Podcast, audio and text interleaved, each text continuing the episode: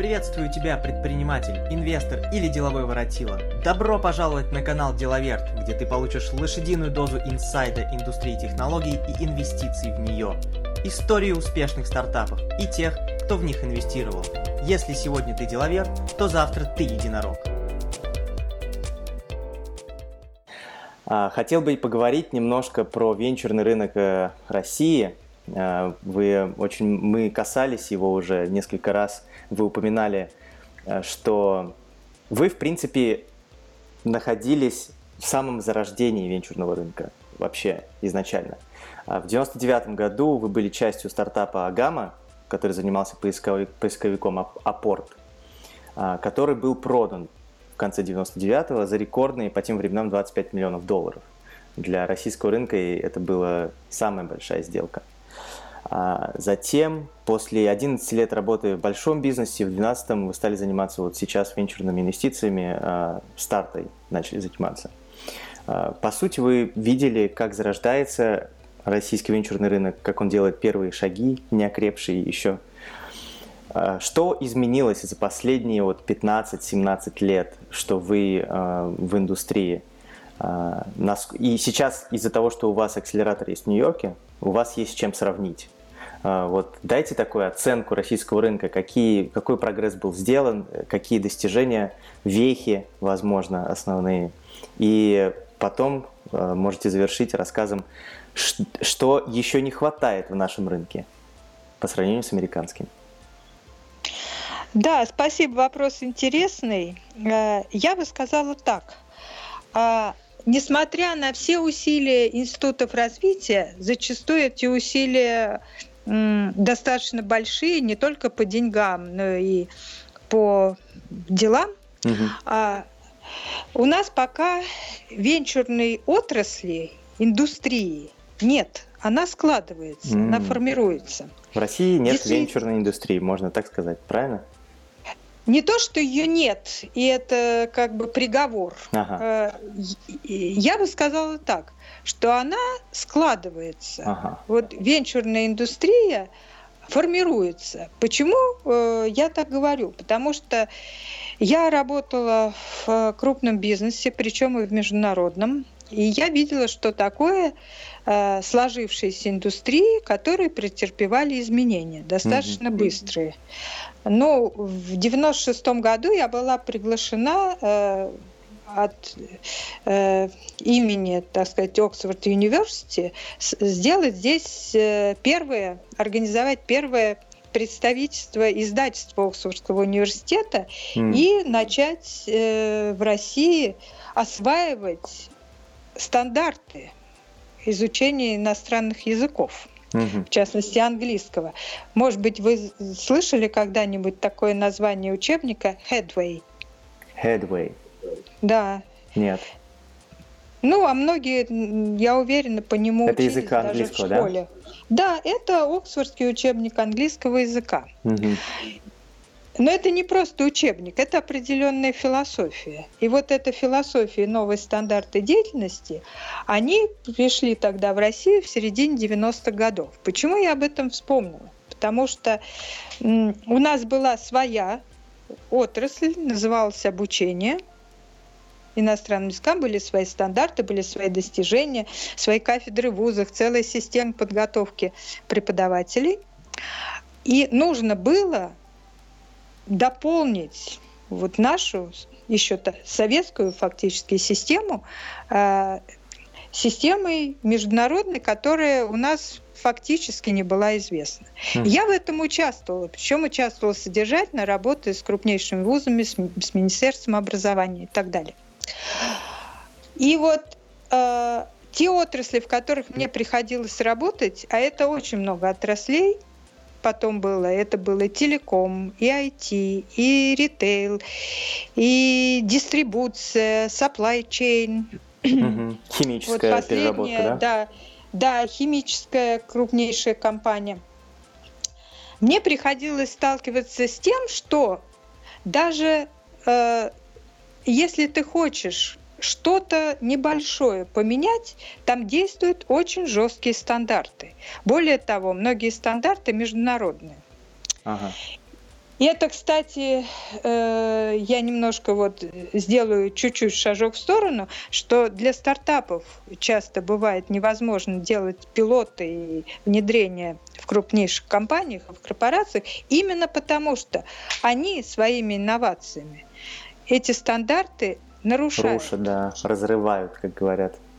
Нарушают, да, угу. и ни одно предприятие, действующее ни с каким стартапом связываться не будет, не потому что там что-то недоделано или это что-то не то, а потому что существуют стандарты деятельности. Угу. Так вот, венчурной отрасли в российской пока эти стандарты еще полностью не сложились, они складываются.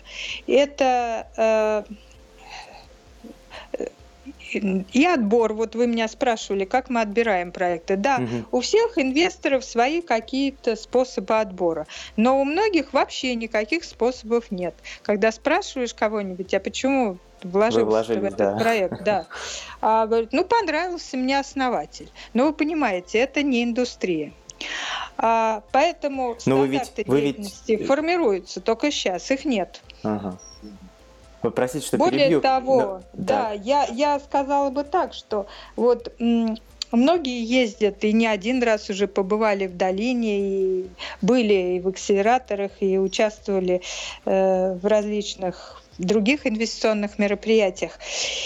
И пытаются э, то, что происходит в долине, перенести к нам. Но угу. это невозможно. Не работает. Что в долине, в долине это проектировалось в конце 50-х годов. Об этом тоже написано, есть публикации, как это делалось по шагам. И потом как-то развивалось. Угу. И вот вся эта история, она э, выбрасывается, говорится, о, вот в долине делают так, давайте делать будем так и мы, у нас все получится. Да никогда.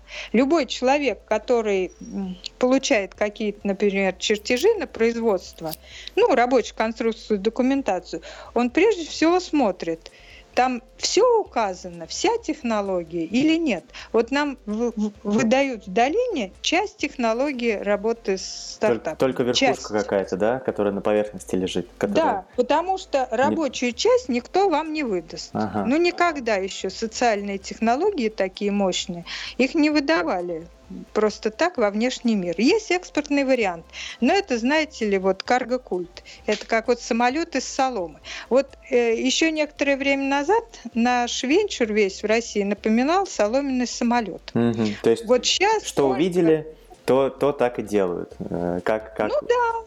Ну вот угу. как у Фейнмана «Карго-культ». Есть же знаменитый рассказ Э, о том, как э, на острове была военная база во время войны, э, авиационная. Там были какие-то аборигены. Они привыкли, а, что им когда скидывают помощь, самолет, да? да, им скидывают там еду, какие-то там мелкие бытовые вещи. Потом война кончилась, базу демонтировали, остался какой-то там один полуразобранный самолет, какие-то детали. Вот, э, И они, они молиться начали на этот самолет.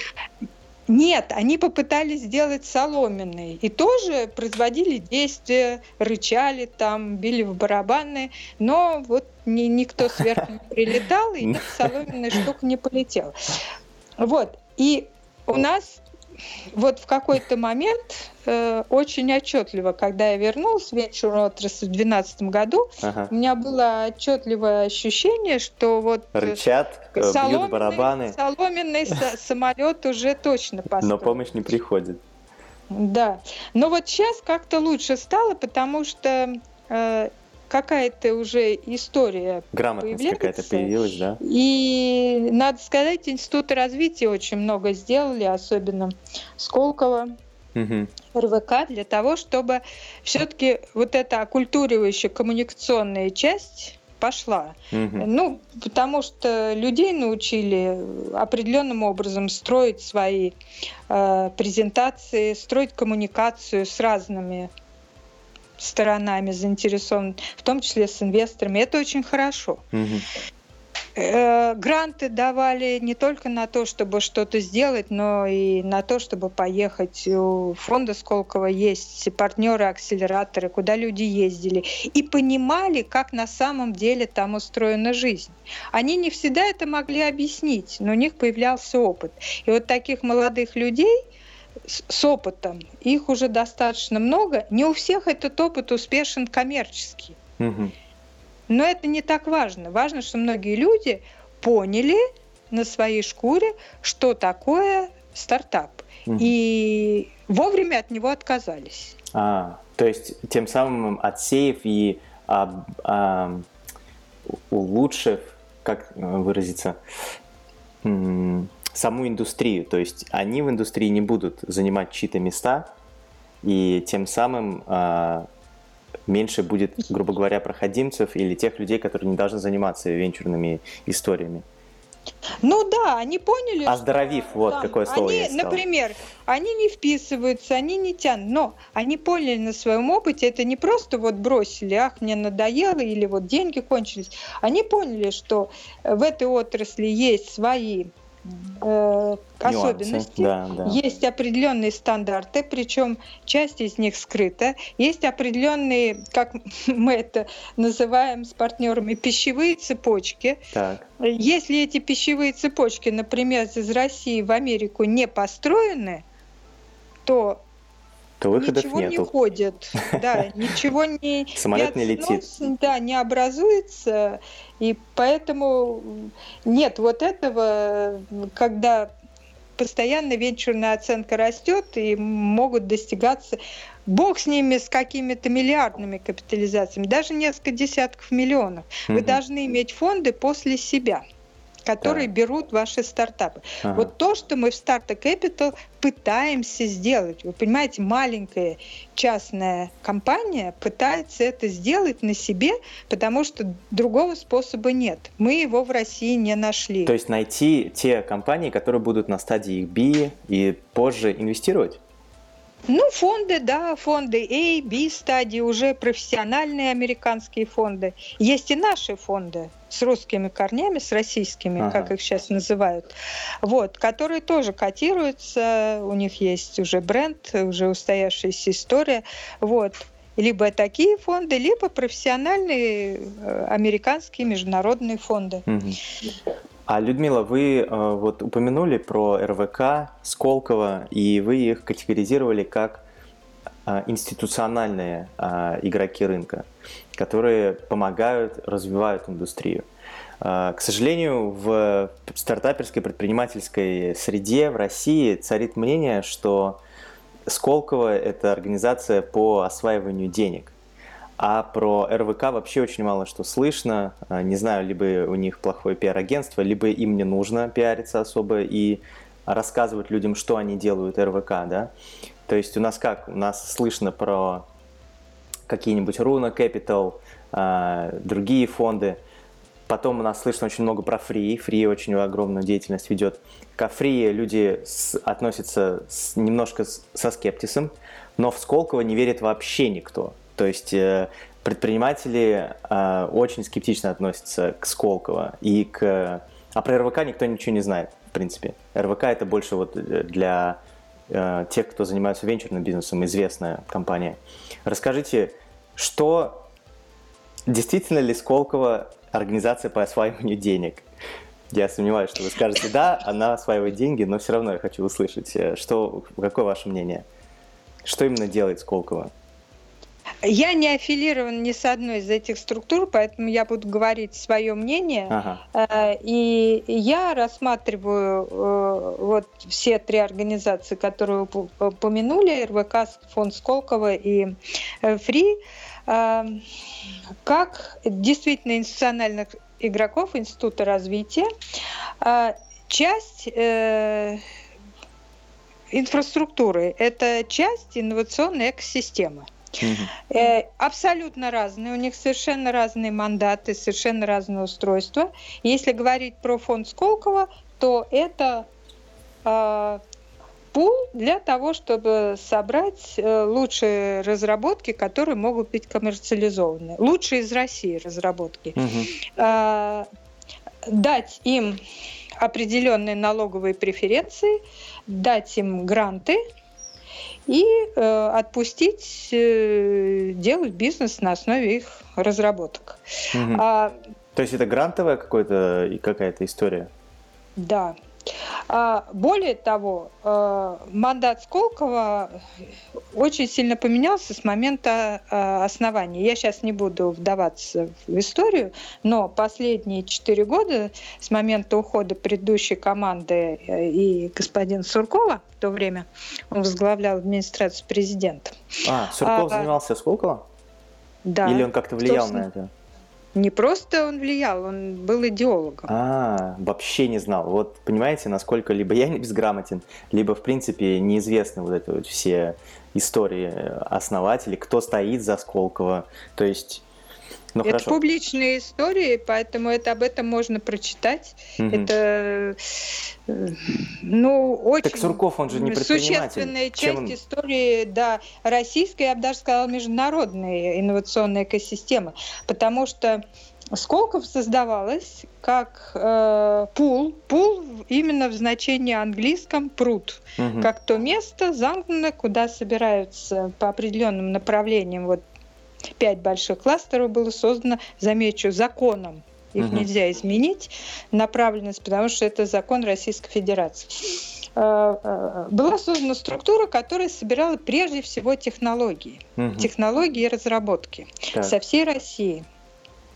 Потому что у нас до сих пор нет и не предвидится реестр интеллектуальной собственности в России. Раньше был ВИНИТИ, Всесоюзный институт научной информации по техническим э, э, наукам и исследованиям. Но он почил, э, как все постсоветские образования, да. Ага. И у нас прекратилось вообще понимание, что у нас вообще в стране есть. Ага. Именно и, по части интеллектуальной собственности. Да, и гражданские разработки решили собрать в одно место. Ага. Ну То или там двойное назначение, но в гражданской сфере, ага. которые тоже могут быть использованы. И э, сделать так, чтобы они могли э, быть коммерциализованы. Угу. То есть это была N плюс первая попытка э, сделать конверсию ну, в военном Продукта смысле, когда военные в... разработки могут дальше быть коммерциализованы и э, принести пользу в гражданском секторе. Ага. И деньги. Не только пользу, но и большие деньги. Вот. Но в связи с тем, что в 2013 году ситуация поменялась, и было изменение э, там, верхнего состава, угу. очень серьезное. Церков ушел, так? Э, то да, то повестка очень долго оставалась непонятной. Угу. А, ну и мне кажется, сейчас э, вот то, что мне удается видеть, потому что фонд Startup Capital партнер инвестиционной службы фонда Сколково, и для нас это не, не просто не просто организация. Договор. Да, не просто а организация. А ваш, это ваш действительно, действительно место, где, куда я, например, прихожу э, смотреть хорошие технологические проекты. Более а, того, а. половина, по-моему, портфеля нашего фонда это резидент фонда Сколково. Mm. То есть Сколково, он я так понимаю, отличается, в принципе, и от фри, и от акселерационных э, да, акселераторов тем, что там, он агрегирует... Там нет акселерации, там ага. просто собирают технологии. Это и не фонд, и не акселератор. Правильно? Нет, это фонд. Но фонд не в смысле фонд английского, ага. вот, а в смысле foundation. А, ага. То есть То туда есть... были выделены средства государственные, довольно большие средства угу. для того, чтобы вот эту работу проделать. Собирать технологии, я, собирать да, всякие инновационные штучки. Именно технологии разработки. Ага. И давать возможность за счет налоговых преференций, за счет э, грантов, угу. иногда довольно значительных, десятки миллионов, там даже сотни миллионов рублей, э, гранты, замечу, гранты. Угу. Э, Правда, грант, а да. грант это не инвестиция для наших слушателей, очень важное, конечно же, отличие. Да. Ну, при условии, что вкладывает еще инвестор, но по сути грант, то есть невозвратные деньги. Угу. А, а, там есть разные схемы, я сейчас не буду углубляться, это все есть на сайте, и можно обратиться в инвест-службу, и можно обратиться в кластер профильный, там все mm-hmm. объяснят. Есть грантовая служба. А, там все объяснят и расскажут, если проект в состоянии стать резидентом. Там довольно серьезная техническая экспертиза. Но если ты становишься резидентом, то у тебя появляется вот этот рычаг. Есть еще одна особенность Сколково, очень важная, которую основатели, будучи, опять же, технарями, совершенно игнорируют. Это то, что там можно через Сколково, если ты занимаешь активную позицию, знаешь, чего хочешь, ездить на выставки. Там приглашают принять участие на коллективных стендах. Э, можно поехать в акселератор. Есть э, партнерские отношения с акселераторами в разных странах. Угу. Это не факт, что это Сколково будет оплачивать.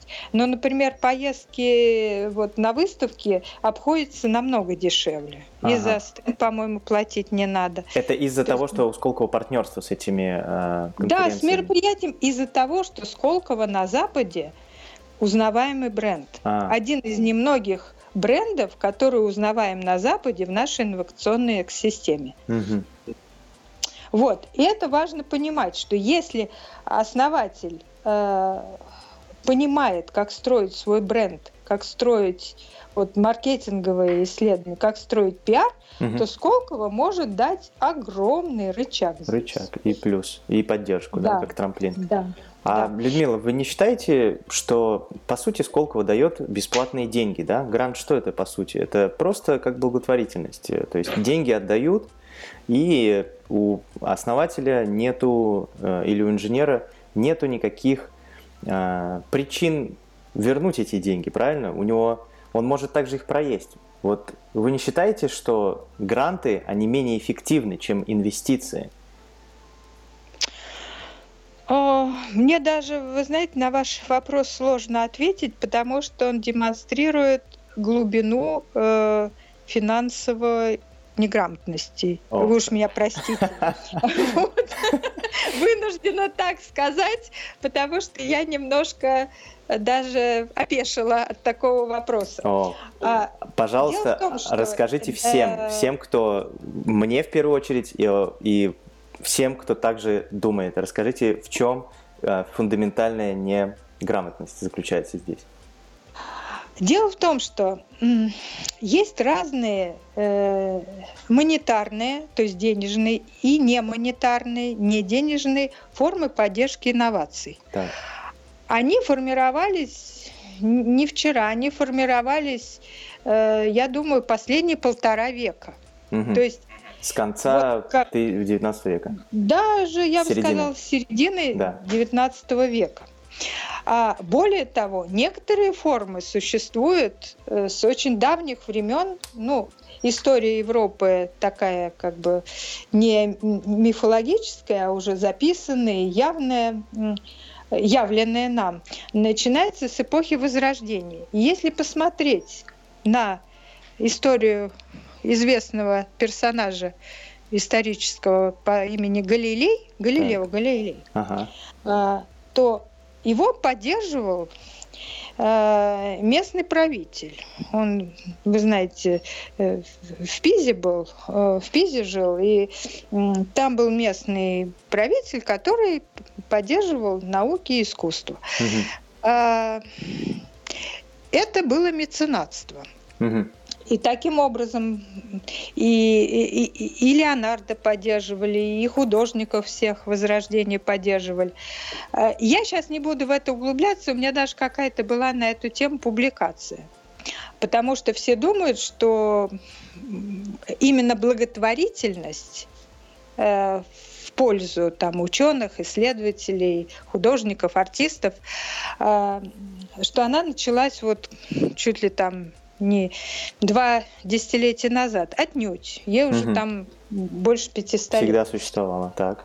Ну, не всегда, но вот больше 500 лет. Угу. А, а, и это нельзя назвать благотворительностью, а это можно назвать меценатством, потому что деньги действительно дают безвозвратные, но предполагают, что за это правитель, там, князь или там герцог или тот, кто, например, вот этим занимается, он получит у себя развитие наук и искусств. Угу.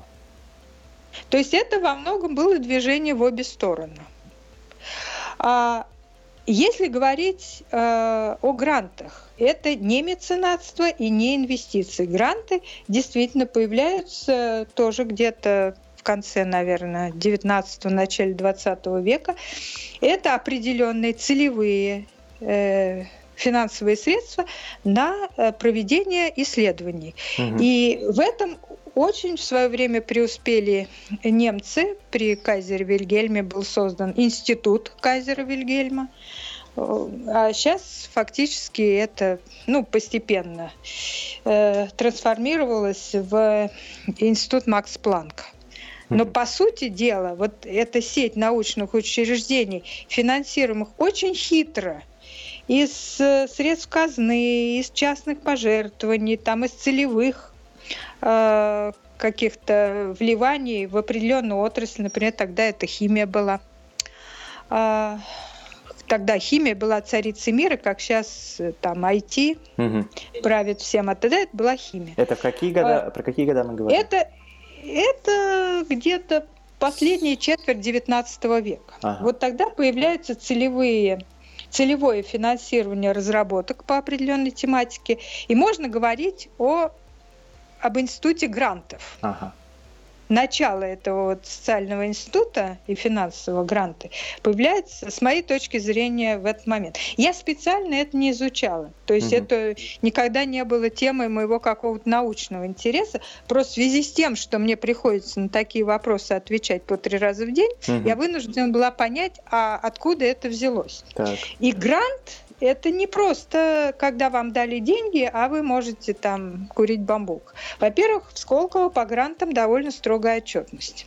Ага. Один из наших проектов, резидент Сколково, я не буду говорить, какой, по понятным причинам, сейчас вы поймете, э, им предлагали очень большой грант. Так. Сколково. Просто зазывали, говорили, берите грант. А, и основателей, представляете, денег-то особенно не было, а пассивные инвестиции очень небольшие. И был большой соблазн этот грант взять. Угу. Но получалось так, что если потребуется какой-то пивот, а ты должен выполнять работы по гранту, ты так или иначе будешь тратить силы на то, чтобы выполнить Условия гранта? Исследования, да, условия. А, ага, то есть вот гранты грант. не подразумевают никаких пивотов и изменений продукта? Там не про продукт, там про технологию, но ага. учитывая, что это действительно такая передний край определенной области науки. Угу. Вот. Там не очень было понятно, а с технологией что будет. И поэтому отказались ребята угу. от этого гранта. Так. И сейчас, мне кажется, об этом не очень жалеют, потому что грант потребовал от них, во-первых, следование вот этим условиям гранта очень жестким. Угу. И, во-вторых, очень жесткая отчетность. Ага. То есть, в принципе, Сколково, вот с ваших слов, это, в принципе, история абсолютно далекая от венчура и технологического бизнеса. Это организация, которая дает деньги, фондирует инженеров, которые сидят, работают над какими-то хардкорными историями э, технологий, которые из, заинтересованы именно в развитии технологии, а не в создании бизнеса, заработке денег, создании продукта и прочего-прочего. То есть э, исследования, исследования и все. Правильно я понял? Не совсем так, потому что Сколково э, отчитывается, вот менеджмент Сколково э, отчитывается по выручке компании резидентов. То есть какая-то выручка Если... все-таки нужна, да? У, многие резиденты Сколково – это очень известная компания, это не стартапы, это компании среднего бизнеса, которые основаны на действительно высоких технологиях, потому что было действительно собрано все, что двигалось, угу. сейчас продолжают еще собирать по регионам. Э, и просто вокруг этих исследований и разработок э, выросли достаточно большие уже компании. Mm. И они продают свою продукцию очень успешно и во многих странах мира получают экспортную выручку. Но это не стартапы. Угу. В Сколково также почему? В Сколково не работают с ранними стадиями. Несколько лет, где-то с 14 по 16 год работал в инвестиционной службе Сколково, была инициатива, работал Сколковский клуб «Бизнес-ангелов». Мы собирались раз в месяц, смотрели проекты. Кстати говоря, там отобрали, вот я, например, в с портфель партнером, старты, да, да, мы отобрали в портфель проект, познакомились с проектами других инвесторов. Так что это была полезная инициатива. Потом просто они ушли из посевной стадии, так как не умеют просто ага. с этим работать. Вот. И на последнем стадии Startup Village в июне этого года было объявлено о том, что э, создается именно фонд Сколково, угу. не foundation, а уже фонд. Который э, с Но целью для, денег, да, заработки. Для, который аккумулирует достаточно значительные ресурсы финансовые для того, чтобы фондировать проекты стадии B, вот ИСИ, даже mm-hmm. не а следующих. Это сделки там от 5 миллионов долларов и выше. Ну, поскольку там в инвестслужбе э, в основном ребята из э, инвестбанкинга, им так легче, потому что инвестбанкиры, они просто ранних стадий не видят. Это считается уделом бизнес-ангелов и фондов ранних стадий. Угу. Собственно, венчурные фонды начинаются где-то там от 3-5 миллионов долларов. Угу. А поговорим немножко о э, игроке, который реально занимается э, инвестициями и ищет именно бизнес-истории. Это Free, фонд развития интернет-инициатив. Некоторые игроки рынка негативно относятся к фонду, говоря, что э, фонд мешает бизнес-ангелам и, по сути, невозможно конкурировать с фондом, потому что это госденьги, э, и, грубо говоря, у них очень глубокие карманы. Как вы относитесь к этому? Потому что старта ведь также ищет э, на э, предпассивной пассивной э, стадии ком- команды. Ну, начнем с того, что вот название Фонд развития интернет-инициатив, угу. э, я не знаю, как он переводится на английский язык, но это, с моей точки зрения, тоже foundation. А. Хотя у них есть возможность вкладывать деньги. Э, это сложный институт, он не целиком финансовый, как любой вот венчурный фонд, это чисто финансовая институция. Фри э, совершенно другой игрок. С моей точки зрения, это тоже институт развития, угу. но построено по другой модели, нежели Сколково. И в первую очередь задача Фри – это э, задача оккультуривания тех, кто занимается проектами на основе интернета. Отсюда интернет-инициативы. И, и, э, как мне кажется, изначально, это моя реконструкция, э, этот фонд был создан для того, чтобы люди, которые э, умеют работать с IT, угу. и знают определенные технологии, причем знают хорошо, они, во-первых, были бы самозаняты, то есть могли бы сделать на этом бизнес и жить.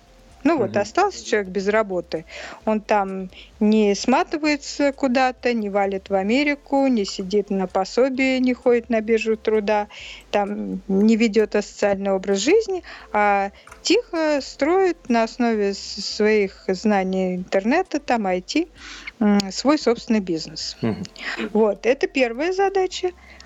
Повторяю, моя реконструкция. Вторая задача – это а, именно э, дорастить те компетенции. Я вот говорила о доращивании компетенций у технарей в области э, маркетинга, создания продукта, коммуникаций, продаж. Вот э, задача акселераторов РИ, в частности, дорастить эти компетенции. И они ага. научились с этим справляться очень хорошо. Я очень уважаю их работу. Я понимаю, что они делают. Я бы определила это так. Это работа с интернет-беспризорниками. Это mm. колония имени Горького, которая описана у Макаренко в педагогической поэме. И это очень ценная работа. Это не просто просеивание большого количества э, проектов, людей. Да. да, и проектов, и людей. Это создание комьюнити. Там очень серьезные усилия, причем именно энергия тратится на то, чтобы сформировать сообщество вокруг угу. фонда, и оно формируется. Причем не только из основателей проектов, из менторов, из тех, кто сейчас называется трекерами. Там вокруг э, всегда какая-то жизнь бурлит. Это очень здорово, потому что часто предприниматели, особенно работающие в интернете, это люди асоциальные асоциальные, потому что они постоянно находятся в, в интернете. Сети, в сети, да. Не общаются ни с кем. В сети же совершенно другой, там нет общения человеческого, угу. там что-то другое.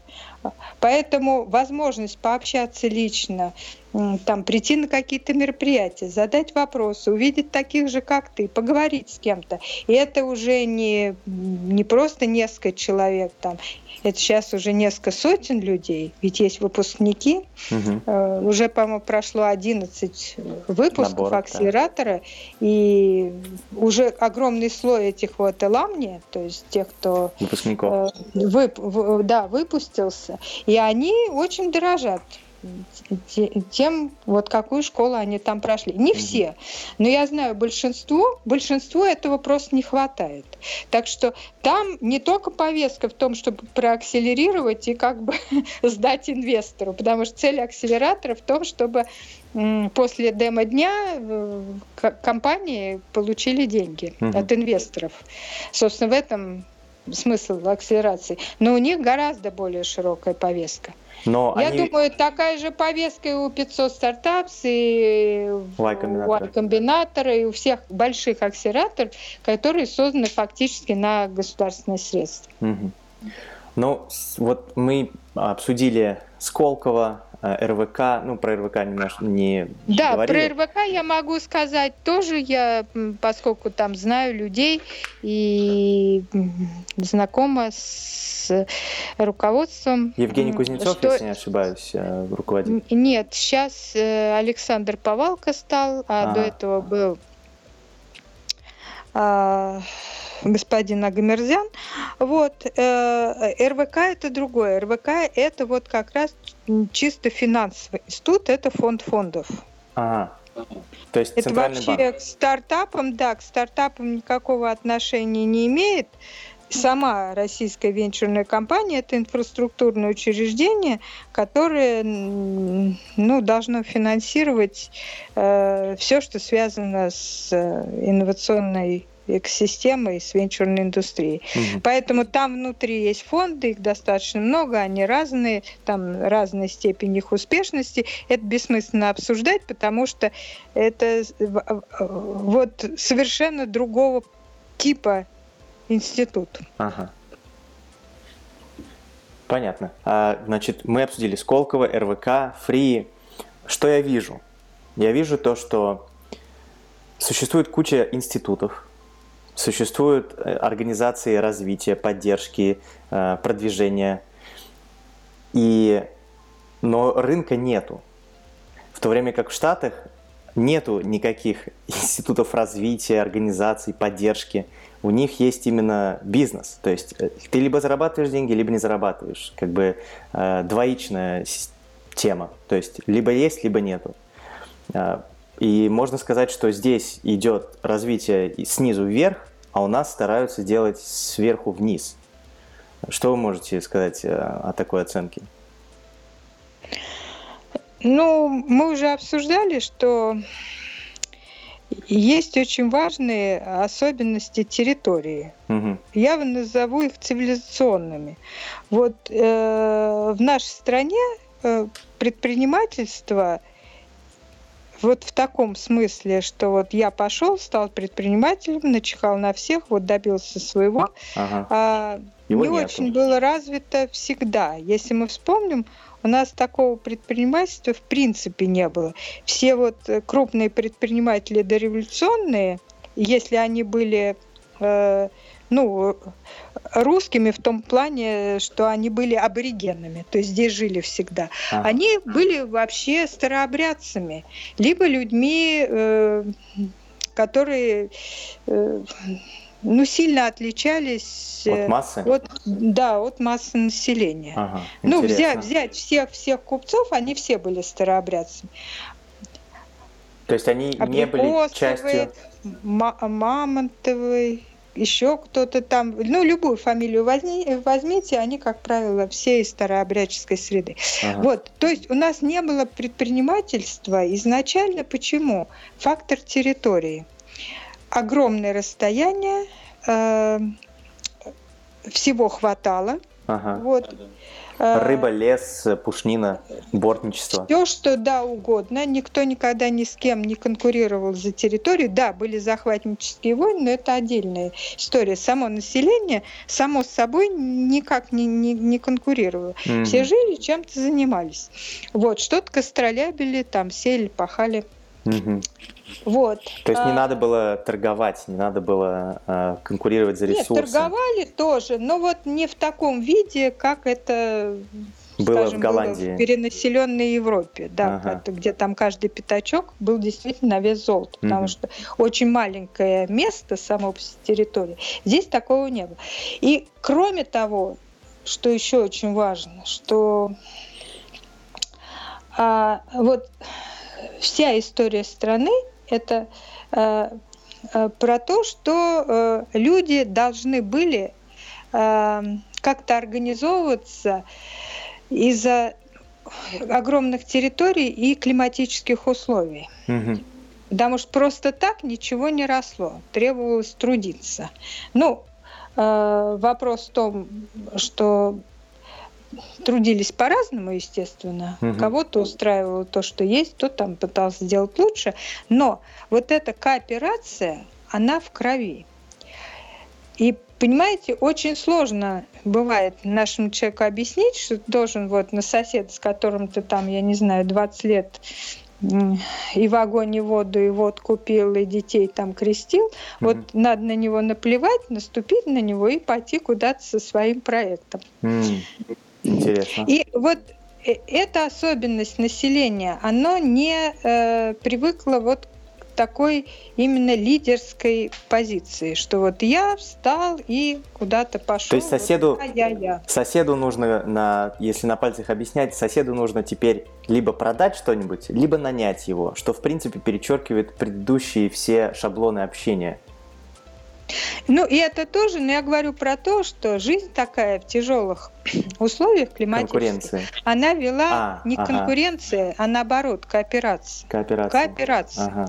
И вот эта кооперация, она очень глубоко сидит. И почему, собственно говоря, мы решили сделать это акселератор? Потому что наши люди, приезжая э, в довольно такую, ну, агрессивную среду. Угу. Я не имею в виду конкретных людей, американцев. Я имею в виду саму среду. Вот, она агрессивная достаточно, такая деловая, жесткая. Вы говорите правильно, бизнес. Угу. Вот, э, результативность бизнес. Э, и наши люди теряются. Угу. Даже молодые ребята вполне такие энергичные. Они понимают, что они куда-то попали вот в другое место, совершенно с другими культурными особенностями, с какими-то установками. А, и им именно нужен некий такой буферный период, карантин, mm-hmm. если можно так сказать. Даже, чтобы они чтобы пообвыклись. Они могли, да, со своим там борщом, со своими представлениями, немножко там побыть, угу. э, немножко адаптироваться и дальше принимать решение, нужно это вообще им или нет. Это то, с чего я начала. Вот. И от этого шло, потому что мы понимаем, что вот просто окунуться в это все, да, можно. Эм, есть люди, которые к этому способны, безусловно. Их мало, но их сейчас становится больше, потому что люди больше ездят, меньше привязаны к территории. Но для людей, которые, например, даже приезжают в Москву, не в Нью-Йорк, не в долину, в а, Москву, а, ага. из, из каких-то да? городов, даже городов-миллионников, промышленных центров, ну либо крупных городов, все равно это шок. Угу.